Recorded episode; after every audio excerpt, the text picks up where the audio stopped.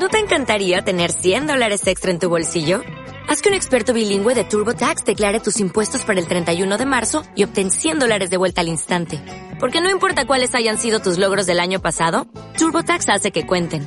Obtén 100 dólares de vuelta y tus impuestos con 100% de precisión. Solo con Intuit TurboTax. Debes declarar para el 31 de marzo. Crédito solo aplicable al costo de la presentación federal con TurboTax Full Service. Oferta sujeta a cambios o cancelación en cualquier momento.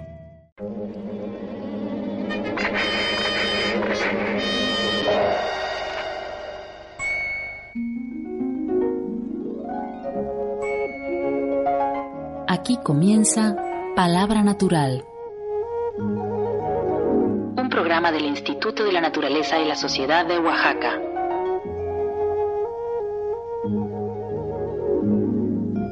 Hoy, cambio climático, giro de emergencia.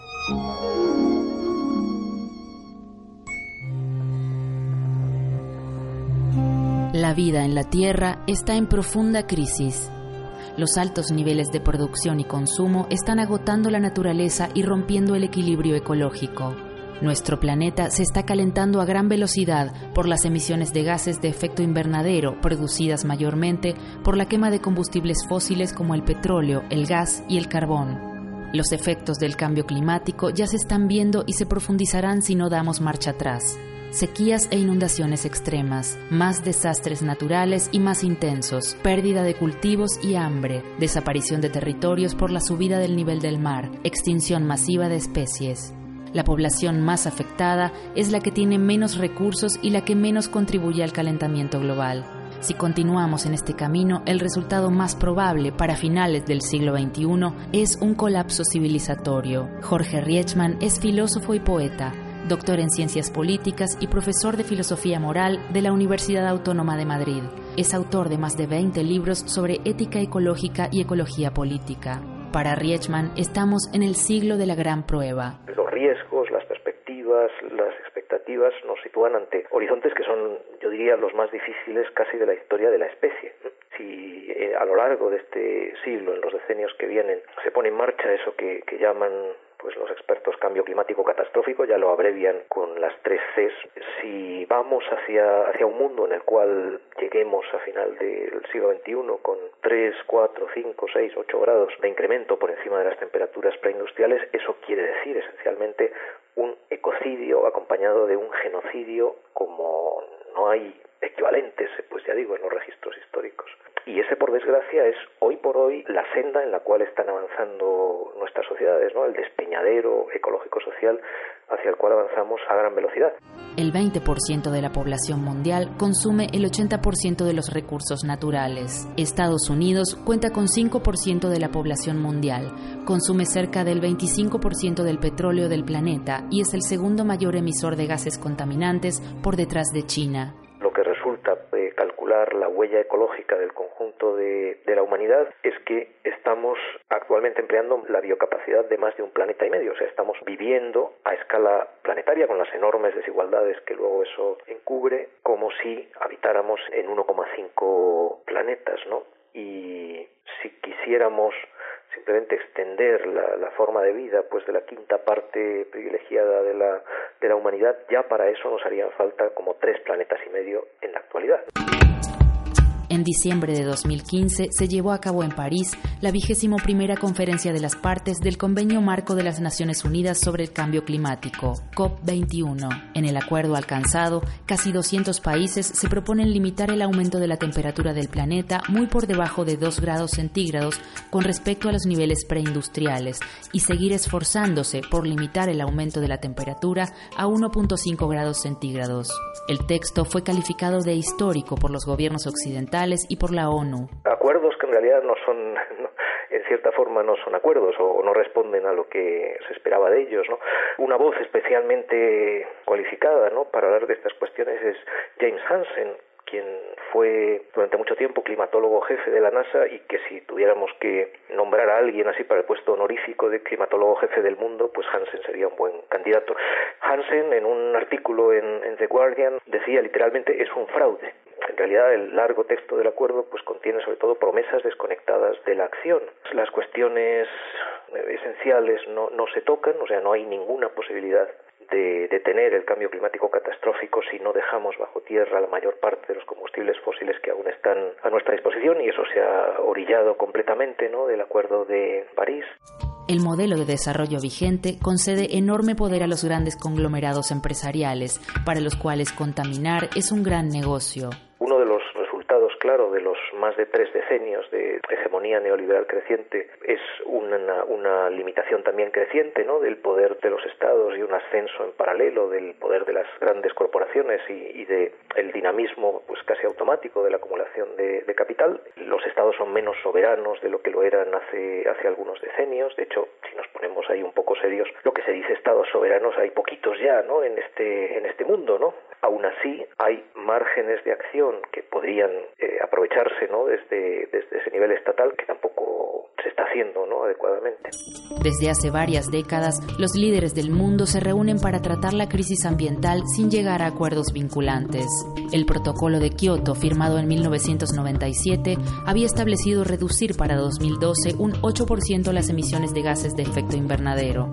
Estados Unidos nunca ratificó el protocolo y las emisiones continuaron aumentando repente en 2015 con esos problemas encima de la mesa.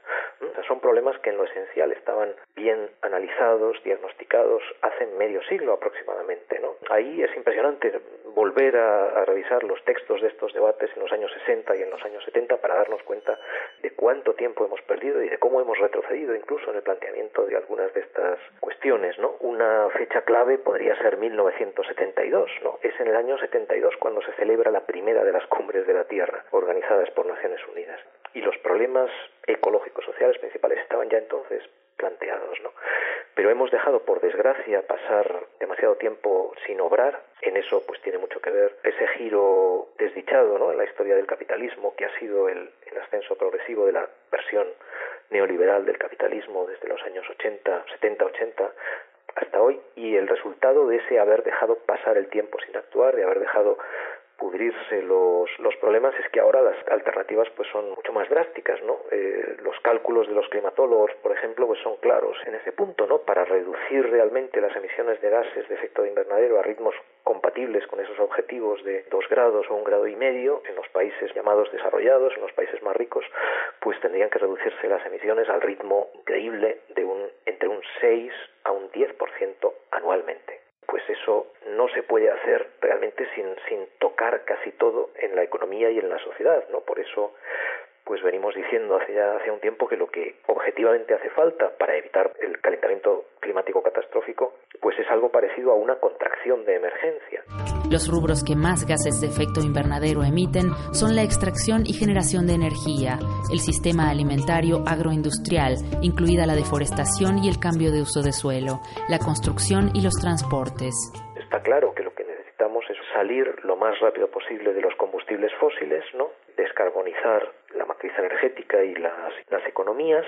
Eso es, es, eh, muy difícil porque actualmente dependemos más o menos las cuatro quintas partes de la energía primaria que estamos consumiendo provienen de esas fuentes fósiles precisamente y tendríamos que pasar muy rápidamente ¿no? a otra clase de abastecimiento energético. Ese otro abastecimiento energético solo puede provenir de fuentes renovables de energía, que son en última instancia formas de energía solar, con alguna pequeña excepción, por ejemplo la geotérmica tiene el, ese otro origen ¿no? del calor en el núcleo de la Tierra, pero esencialmente energía solar transformada, ¿no? También, por ejemplo, la fuerza del viento ¿no? Eh, es energía solar transformada. Entonces, transición hacia las fuentes renovables de energía, pero sabiendo que lo que pueden proporcionar las fuentes renovables de energía no es tanto como han proporcionado en el pasado los combustibles fósiles, ¿no? En este pasado muy anómalo de las sociedades industriales que sin embargo hoy pues nos parece normal y lo damos por sentado de alguna de alguna forma. No hay recambio, no hay sustitución, ¿no? para ese esquema energético de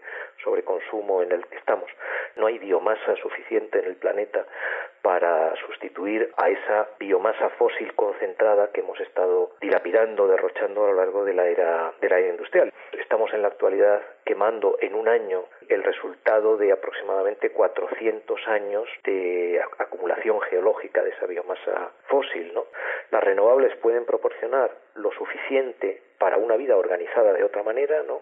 Más frugal, pero no pueden proporcionar el sobreconsumo de energía que caracteriza hoy sobre todo pues a los países más, más ricos y derrochadores.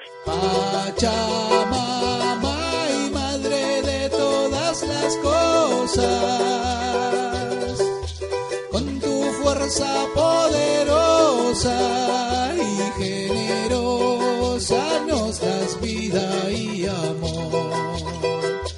Pachamama y vas abriendo los caminos, montañas, flores y ríos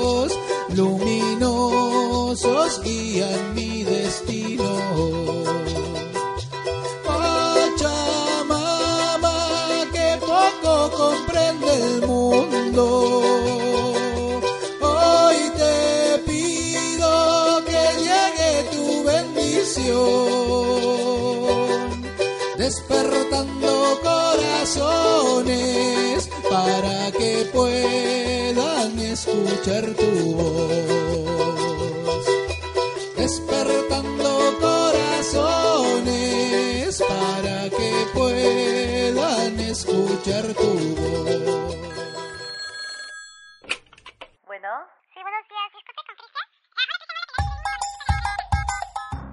Mensajes, sugerencias. Comunícate con nosotros llamando al 514-6490 de lunes a viernes de 9 a 14 o escríbenos a palabranatural.hotmail.com. Búscanos en Facebook como Palabra Natural.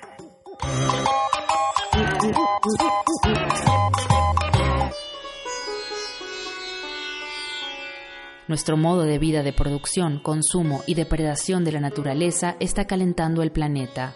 Para el filósofo y ecólogo español Jorge Riechman, ya no hay tiempo para realizar cambios graduales. Deberíamos ser capaces de poner en marcha transformaciones de un calado mayor. ¿no? Pongo un ejemplo muy concreto.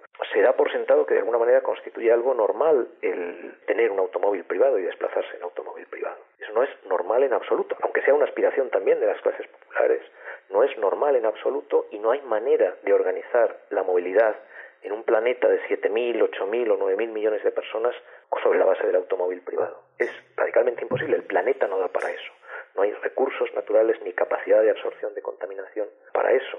¿Qué quiere decir eso? Pues que entonces necesitamos organizar de otra manera la movilidad a partir de transportes colectivos, bicicletas y, caminar, esencialmente. Y eso afecta a, toda la sociedad, ¿no? El, automóvil privado es como una aspiración de casi todo el mundo y sin embargo es inviable si queremos preservar una posibilidad de futuro.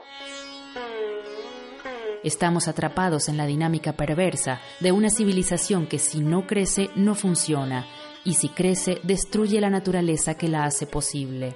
Yo creo que no es posible un, capitalismo verde, ¿no? La dinámica autoexpansiva del capital, ¿no? Y esa eh, ese automatismo de la, necesidad de obtener beneficios que lleva al final al tipo de choque contra los límites biofísicos del planeta que estamos experimentando.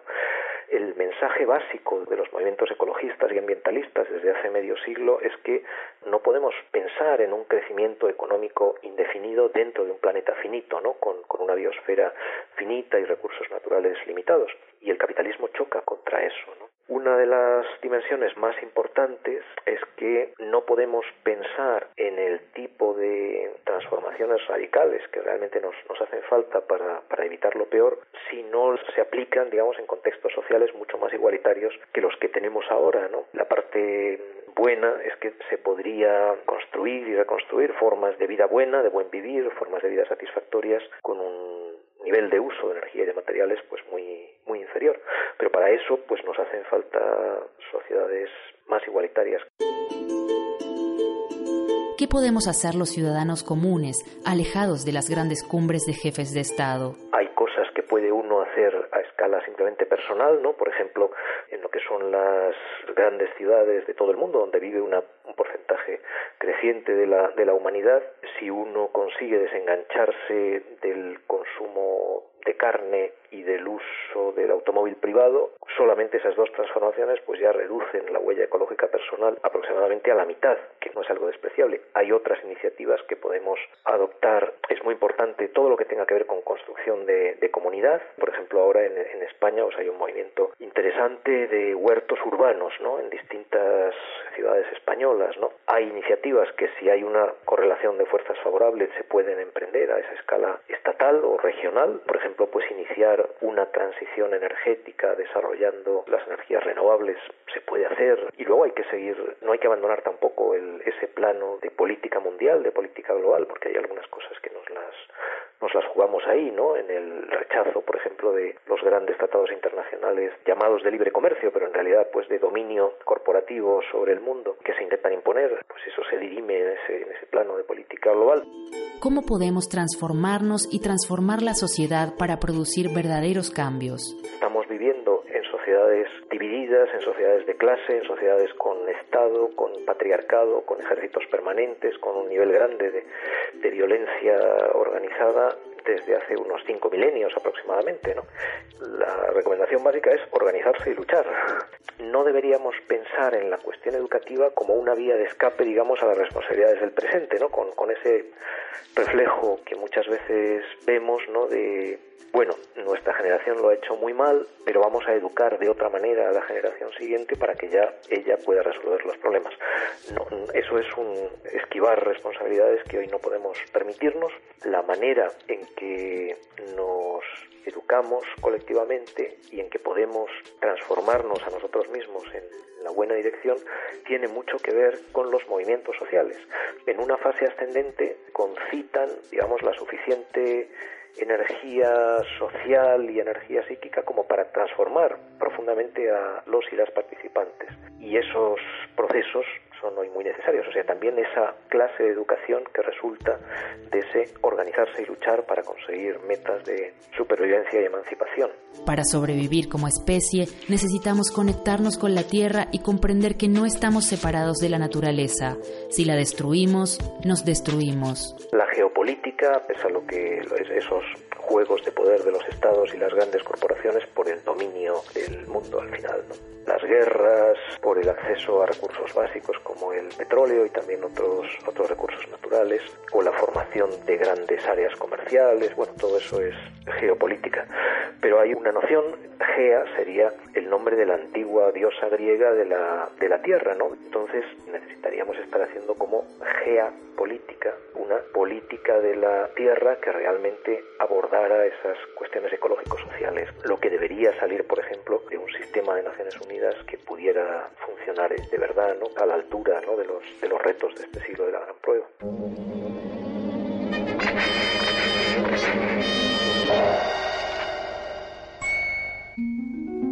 Y así termina Palabra Natural, un programa del Instituto de la Naturaleza y la Sociedad de Oaxaca. Nos reencontramos la próxima semana. Gracias por tu atención. Realización Margarita Pessoa. Este programa cuenta con el apoyo de la Fundación Gonzalo Río Arronte y la Fundación Alfredo Harpelú.